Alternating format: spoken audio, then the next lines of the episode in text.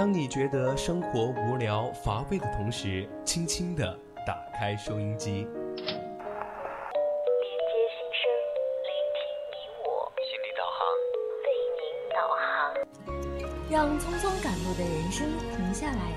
在成长心路中歇口气，品味另一种人生。让被生活紧绷的脸在小常识中松弛一下，露出久违的笑容。岁月里变得干涸的心田，在这里，在这里接受一滴滴情感的甘露。这里是心情驿站，你我的心灵避风港。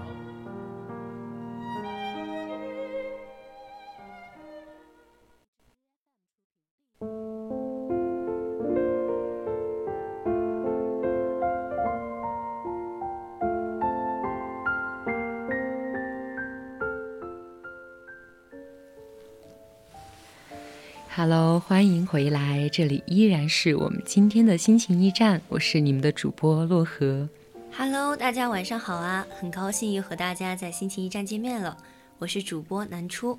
哎，南初，你有没有感觉到最近的气温真的是越来越低了？宜宾这边的气温不是前几天刚好就经历了一次断崖式的下降，没错所以这几天我真的是直接就拿出了我的羽绒服和厚围巾，把自己直接包裹得严严实实。对啊，就像我现在做节目一样，我也是围上我的围巾，穿上我的羽绒服。对，真的是太冷了，所以大家一定要在这几天去注意增减衣物，增加衣物，增加衣物，不要感冒。而且，其实现在很冷嘛，但是我还是可以看到一些，比如说自习室外面，因为我在 B 区那边嘛，嗯，我们那边的校区它就是，嗯、自习室的位子非常少，然后有的时候他们抢不到嘛，嗯就会出现有一些人在外面就很冷，现在这种很冷的天气，就坐在外面穿得很厚，包裹着自己在外面去背单词、去看书这一种。天啊，就真的感觉好痛苦啊！要是我自己的话，可能真的坚持不下来，因为真的很冷这个天气。对，其实当时看到他们的时候。很敬佩吧，因为我不是一个特别能够在这种情况下熬下来的人，但是他们可以，嗯，在这种时候还让自己去保持一个好的状态去学习，我觉得这是一种，嗯，很让人敬佩的精神对，神。很让人敬佩的精神，因为马上就到了他们快考研的时间了，说实话。嗯，对，还是很有紧张感和压迫感的啊。是的，这种我感觉到了这种为了梦想而不顾一切的感觉，就是很令人动容。其实刚好我最近也刷到了一个，嗯，妈妈在晒她九八五读书的儿子的一个试卷嘛，就是这样的一个事情，就是垒的很，他的那个试卷也是满满的，然后垒了一墙这一种，就是那个儿子在他高中时做过的所有的卷子，他妈妈都给他留了下来，也是那种很拼的感觉，很卷的感觉。天啊，真的很卷。对，就像我们看到的那些，嗯，哪怕在嗯很冷的天气，也依然在外的考研人，就是很被带到。所以这也是我们今天想跟大家一起聊的一个话题嘛，就是高校学生的卷子编织梦阶梯。对，那么上半段呢，我们和大家分享了一篇文章《顺风成长，轻装简行》。嗯，下半段呢，我们也将和大家一起讨论我们今天的话题。高校学生的卷子编织梦阶梯。那么，如果大家对我们今天的主题感兴趣的话，各位听众朋友们可以在荔枝 APP 上搜索 VOC 广播电台，这样就可以收听我们的节目啦。不过，收听完之后可别忘了点个关注哦。没错，不仅如此，各位听众朋友们还可以通过加入我们的 QQ 听友四群二七五幺三幺二九八，接收我们最新的节目预告，与主播近距离线上互动。同时，也可以在微信公众号上搜索 FM 一零零青春调频，渠道多多，快来关注我们吧。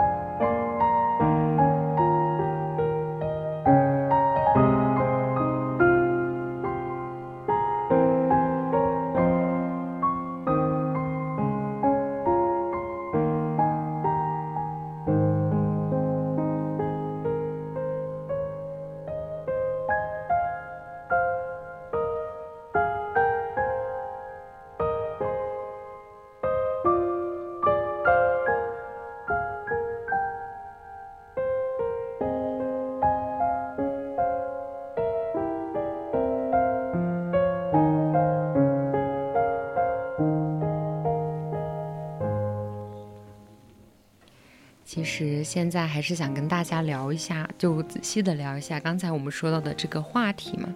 就是在河北廊坊那边呢，有一位妈妈呢，她就晒自己考上985大学的孩子去做过的那些试卷嘛，然后每一垒呢就放的整整齐齐，并且直顶天花板的那种。然后他的家长介绍呀，就是今年他的孩子是在读大一嘛，然后这些卷子也是他孩子在整个高中的时候做过的。然后他妈妈觉得每一张卷子都是他孩子付出的一个努力，都是他孩子通往他的梦想去做的一些很努力的一些嗯实践吧。嗯，对，就是像我记得我嗯高三结束之后，把我家里的一些试卷啊，还有一些题目，就是一嗯些卷子，就还有一些题册，然后就去卖钱。当时好像是卖了一百多块钱，可能还买还可能还买不到一本书的价钱。对，虽然大家会觉得这种一好像一百多块钱不是很多呀，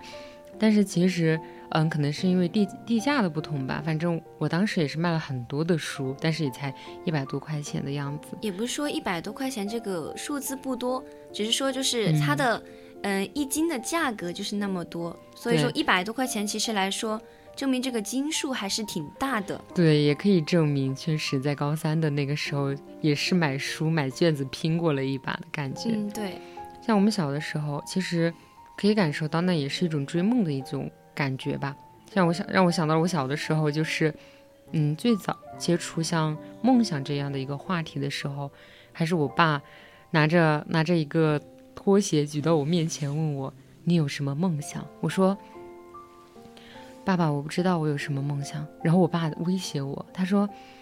啊，你怎么能不知道自己的梦想呢？”就是不知道为什么我爸爸那个时候对于梦想这个东西很有执念，所以家长都是这个样子。原来如此，就感觉那个时候他非常有执念嘛，就一直追问我你有什么梦想，然后我那时候还是没能说出口，但是后来慢慢的就有什么像啊，我想成为美食家呀、嗯旅行家呀，啊，我想要成为科学家呀 这样的想法，当然还是很就是搁浅了很久的感觉，没有并没有真正的实现。不知道南初小的时候有没有就是这种天马行空的一些想法？对，小时候就想会魔法，哦，你小的时候想的就更加的不切实际了。但是，嗯嗯，记得小时候我印象特别深刻的就是，家长们总嗯会在那个时候问你，他说你以后长大了想读什么学校？哦，想做什么？对对，就是他会问你，就说，嗯，你有什么想考的学校啊？就是说，可能就像什么清华、北大这种。小时候曾经放下过豪言壮志，说以后要考清华、北大。对，那个时候觉得好像这个世界上只有清华、北大这两所大学，如果不去读的话，可能没有书要读了。是啊，可惜，可惜，我们我们长到了现在，依然是清华北大得不到的才子 莫名其妙。然后，然后当时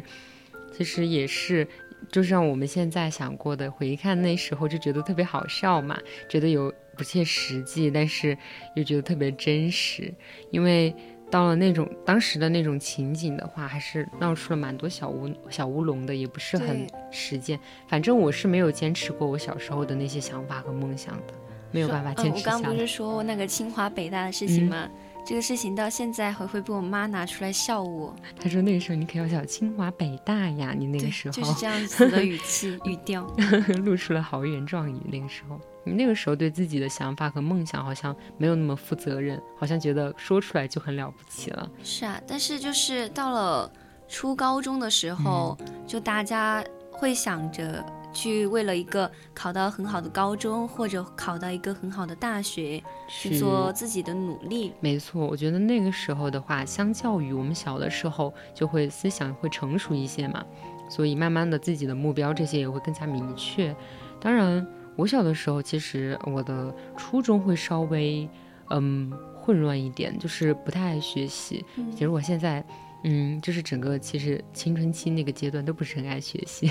青春期都有那么一段叛逆的时刻嘛，都很能理解的。对，但我那个时候就是，嗯，真的很不爱学习，经常跟老师对着干这种。然后，但是，然后我爸妈就是希望我能多读点书嘛，嗯因为他们到时候当时真的成绩很差，我是没有考上，没能按照一个本来该有的分数去考上一所高中的，就是那种普高，但是都哦考不上，真的就是成绩很差嘛。然后也没有一个对于梦想那么实在的一个想法和考虑，但是我爸妈当时就凭着我爸爸妈妈那一句“你要好好去读，你多读点书总是好的”这样一句话，还是去读了高中。其实之前一直都是一个很浑浑噩噩的状态。但是，一想到父母说这句话，其实到现在的身上，还是会发现真的很有用。的对，说的对，因为当时，嗯，我我会现在去回想，我依然觉得我父母为我做的这个决定是非常正确的，不然我现在也没有办法坐在这里和大家一起聊天。其实，嗯，我们刚刚也是说了那个小镇，呃，不是，就是说那个试卷嘛，对，就是让我想到，就是看到那个微博评论的时候，嗯，嗯，下面有很多说那个说那个这个学生是小镇做题家，哎呀，其实我真的很受不了这个词，因为因为我自己，我虽然虽然我的，虽然我的一整个，像我的不是说我的那个初中是比较混混乱的一个嗯情情情况嘛，但是到了高中的时候，我的情况就好很多了，因为我知道我爸妈不容易，然后那个时候也是。嗯，去读了一个不是那么好的普高，嗯然后大家也都知道，其实我是一个，我是一个比较，我就是一个小镇女孩儿，就是到像我们小镇上的话，就是教育资源没有那么好。其实你要去做到，嗯，怎么去跟别人那些更好的资源去比、去抢那几个真真那种其实很少对，怎样去千军万马让自己过，嗯，跨过那条独木桥是怎样去过呢？只有做题。对的，就是这样其子的，实没有办法。对，我觉得很多人会觉得小镇做题家真的是一个很嘲讽的一个语气和词汇，但但其实是我反正很敬佩他们，我也觉得，就像因为我自己是真正的这样走过来了的，所以我觉得嗯，这样的一个。所以这样的一个感受其实是让我很深刻的，并不是一个应该去嘲讽的东西，因为我们走过的那些路，就像我当时看到这个人他垒的那些卷子，其实我是很有感触的。就像我们 最开始卖了那么多的自己的嗯书本、资料，资料，其实都是很真实的存在过，为了自己的梦想。那个时候是真的开始慢慢的理解了很多小的时候无法理解的事情，就是为什么要那么好好去学习呀、就想着去为了自己的未来、自己的梦想去努力拼搏一把。对，到了就是我们到了高中之后，我觉得就是真的是要成熟很多，为了可以去考上一所好的大学。我记得我在高三的后期的时候，就是嗯，为了这个考大学的梦想，也是做出了很大的努力。当时就是一周就疯狂的刷英语卷子，因为我的英语成绩不是很好。嗯，然后最后高考成绩出来，我的英语成绩是给了我很大的惊喜。可能就是方便说一下吗？就是以前可能英语成绩就是不及格，嗯然后就是高考的时候就是，嗯，及格了，然后并且就是考的还是跟我的语数、语文和数学就是差不多的分数。所以当时也是因为就是你的没有偏科，也让你就是帮助你很多这种就是考出来的这个分数嘛，它没有偏很偏科的那种情况，其实也是就是让你更离自己的梦想也是更近了一步。对的，对，其实我觉得像可能大家不知道，大家有没有那种就是能不能共情到？其实像我这种就是成绩一直不是特别好的人，我能够理解到南初的那一种，我们为了一两分或者是十几分。是啊，就这样一些小小的分数，我们会去做的那些睡不 让我们自己都睡不着觉的努力，其实是很真实的。不是我们看过了很多的，嗯，黑马、热血，呃，很多的呃那些平，呃那种厚积薄发，但其实真正的到了我们自己的身上的时候，就是一张张的卷子垒起来，但还不一定看得到。就其实你们可能看到很多小说啊、电视剧，就是那种平平无奇的人，然后一下子一下子就成功，然后一下子嗯就飞跃，极致的飞跃。对，但是这种事情，像我记得有人说过，就是生活不是偶像剧，对，就像没有那么多的嗯黑马，就是靠大家的努力努力去获得的这些东西。对，其实我们当初可能都会，就像我后面熬不下去的时候，我就想，我真的一定会，我一定要成为那匹黑马呀，我一定要冲出去呀。可是结果并不一定总是会如人心愿，但是那段记忆其实还是非常让我印象深刻的，因为因为我的高三其实也是在一种就是很拼的一个一个过程中走嗯出来的。高三都是这样子。对，其实我的室友他们，因为我是学艺术的嘛，就是学美术的，其实文化分数确实会相对来说低很多，要求要低很多。像我看到我的舍友他们，其实他们每次在调侃说：“哎呀，我当时整个高三我都是玩过来的，但是最后我还是过了。”然后我就想。啊，这我不是玩过来的，但是，嗯、但是我我就是我考的那个分数其实也不是很理想，但是我还是用了很多的努力。我觉得你也不能这么嗯想，当时、就是在我看来，我觉得你当时的努力，嗯、跟现在是成正比的。就是嗯你当时因为你努努了力，所以说你才到了现在，然后我们才能够在这里遇见，对，这是一件很美好的事情，而不是错。去说可能跟别人比起来，我有那么一丝困难。对，也是啊，这就是一种自洽和乐观，对就是面对于自己的梦想的时候。就就是像我现在，嗯就像我现在到大学了嘛，其实我依然会觉得，嗯、去朝朝自己梦想努力，其实是一件很酷的事情。虽，然虽然很累，对吧？就是一件很酷的事情啊。对，虽然我们经常会为了绩点呀，为了某一个比赛呀，为了某一张证书去熬破自己的头，但是真的，其实我依然觉得去不停的追求自己的梦想是一件很酷的事情。嗯就像我之前前段时间我的整个人状态都很不好嘛，就是那个时候还跟南初讲过，就是我整个人状态好差，就感觉自己好累好累，每天都在就是。嗯，醒来就想做就做比赛嘛，因为我们是学我是学设计的，就会参加一些设计类的比赛。然后醒来之后就做比赛，做完比赛就去吃饭，吃完就嗯吃完饭又做比赛，就整个人就变成了各种三点一线的生活。我所有的那些就是平时可以玩耍的时光，就全部都被比赛就是加上这种。就个前两周，我也跟你当时的状态是嗯一样的，就是忙的我可能晚上也睡不好觉，饭也吃不好，对不对就是很嗯焦虑的状态。我感觉现在这种焦虑，其实有的时候我会想，我是觉得哇，这种焦虑真的是比我高中还要焦虑。我甚至都恨不得穿越回高三，为什么？因为就是高三的生活就是每天努力就好了呀。哦，对，你会看到，呃，因为你知道目标在哪儿嘛，反正你就去努力就好了。但是你会看到一些，还是会看到一些曙光。但是，哎，真的真的是这样。就像